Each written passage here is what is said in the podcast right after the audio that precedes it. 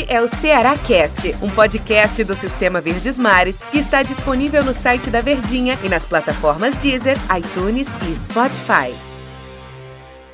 Olá, amigo ligado no Ceará Cast. Bom dia, boa tarde, boa noite, boa madrugada para você que nos acompanha, seja a plataforma que for você, torcedor do Ceará, aqui no Ceará Cast. Eu, Denis Medeiros, tenho um prazer de receber aqui no nosso episódio Tom Alexandrino, a elegância nos comentários como a gente chama lá na rádio, e o homem do tom tático na televisão. É, Tom Alexandrino, prazer estar aqui ao seu lado para a gente falar do Vozão, para a gente falar do Ceará, mais um episódio do Ceará Cash. Tudo bem, Tom? Grande abraço, hein? Bom dia, boa tarde, boa noite, boa madrugada, Tom. Tudo bem, né, Denis? Grande abraço, cara. Prazerzão estar tá aqui mais uma vez no nosso Ceará Cash, iniciando a semana, semana que virá estreia pela frente, uma expectativa muito grande em relação ao Thiago Nunes, abrindo essa semana de trabalhos do Ceará, já visualizando essa estreia do, Fortal do, do Ceará. E a gente tem muita coisa para falar do Vozão. É, o Ceará que joga no domingo, 11 da manhã, contra o time do Grêmio, na estreia de Thiago Nunes. Quis o destino que Thiago Nunes encarasse o seu ex-clube é, na Série A do Campeonato Brasileiro. E o tema de hoje é a gente falando de jogadores que o Ceará vem fazendo apostas, né? Já faz um tempo que o Ceará vem fazendo apostas, por exemplo, o Saulo Mineiro que veio e saiu como titular do Ceará era uma aposta, querendo ou não, foi uma aposta de divisões inferiores que Exatamente. acabou dando certo. E o Ceará fechou com o Gabriel Santos, eu tava até comentando sobre ele antes de começar o nosso podcast, o Gabriel Santos. Ele... Você fez toda a análise de mercado toda, do atleta, né? Toda a análise. Características, a gente, funções. A gente sempre faz você isso. Você até traçou um raio-x dos gols que ele fez na Série D, aí você pode falar Verdade, também. Verdade, eu posso até falar para vocês aqui a, a, o raio-x dele na Série D, artilheiro das divisões no Campeonato Brasileiro, né? Jogador que estava na Caldense, tem 22 anos de idade, é, marcou pelo time mineiro 13 gols em 14 jogos pela quarta divisão do Campeonato Brasileiro e entrou para a lista dos 20 maiores artilheiros da história profissional do clube. É, ele está na vigésima posição. Então tá aí a história do Gabriel Santos no time da Caldense e vem ao Ceará Uh, vem ao Ceará, chega por empréstimo até o fim do Campeonato Cearense de 2022. Querendo ou não, é uma experiência para ele no Campeonato Brasileiro, nessa parte final. E vai ser para ele também uma grande chance lá no Campeonato Cearense, no início de Copa do Nordeste, Copa do Brasil.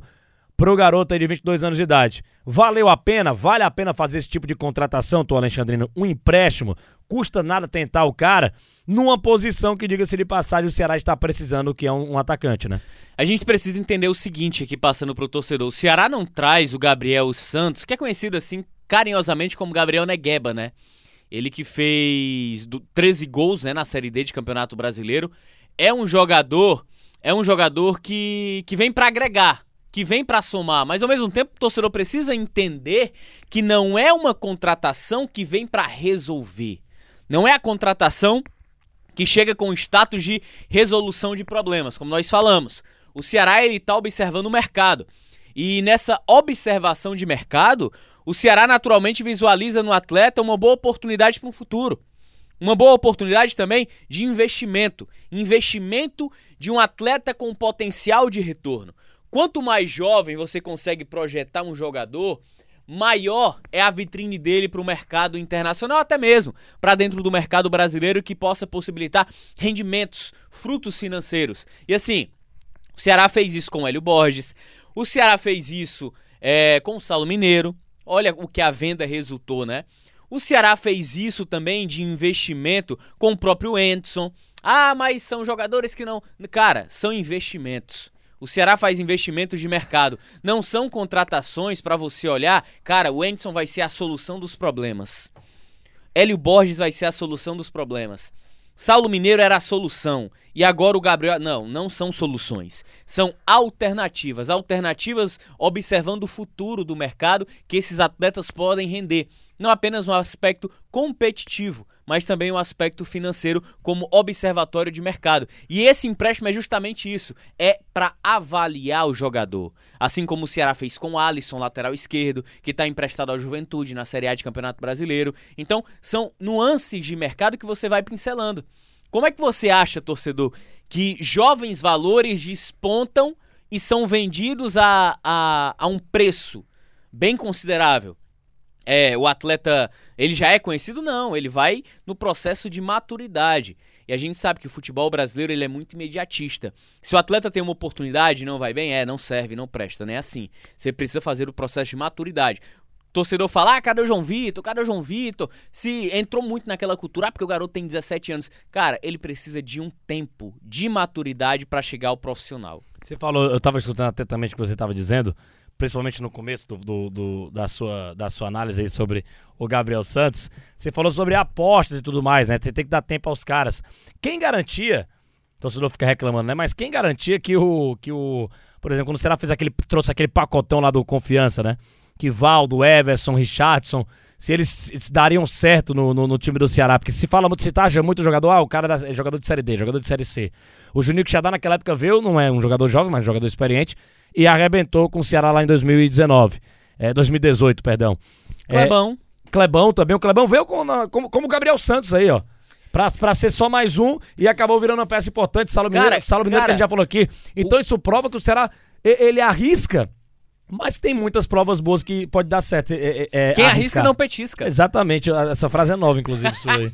Eu tava imaginando que o, que o, o, o Ceará tá com essa postura ultimamente. Não custa nada tentar, né, Tom? Se o cara tá metendo gol lá na série desse, se o cara é, chamou a atenção de alguma maneira, claro que o nível é muito diferente da Ceará pra série D, mas não custa nada arriscar também trazer o cara, né? Se tá metendo gol lá, o exemplo, vamos repito, do Salo Mineiro deu muito lá, certo. Vamos lá. O Ceará apostou no Léo Chu.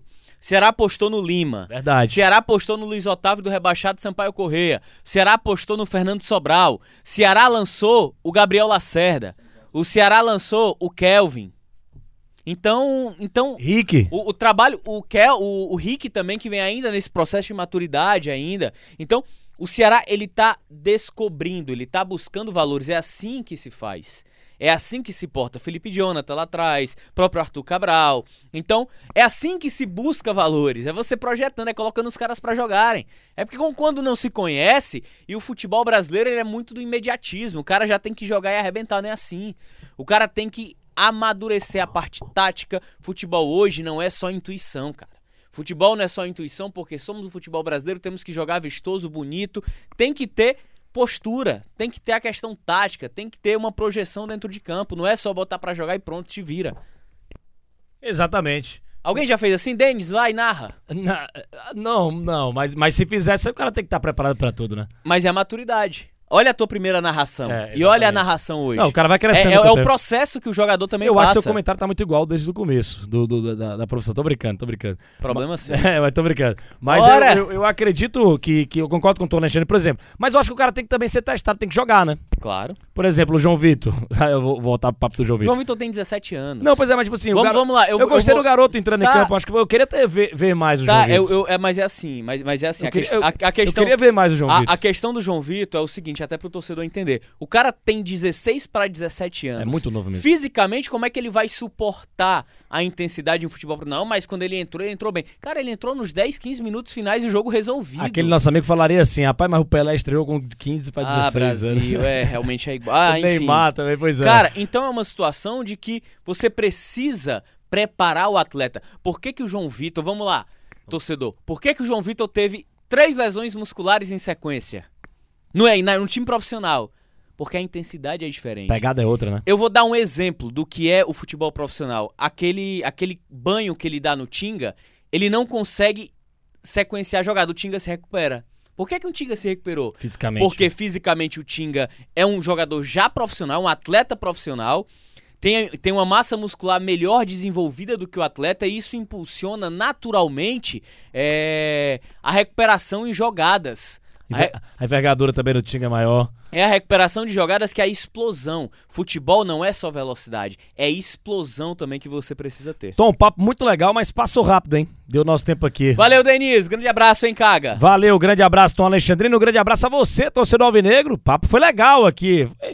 Opiniões um pouco diferentes, mas foi legal. Valeu, galera. Um grande abraço a todos. Até a próxima edição aqui do Ceará Cast. Tá chegando a estreia de Thiago Nunes. A gente vai contar tudo aqui no nosso Ceará Cast. Tchau, tchau. Este é o Ceará Cast, um podcast do Sistema Verdes Mares que está disponível no site da Verdinha e nas plataformas Deezer, iTunes e Spotify.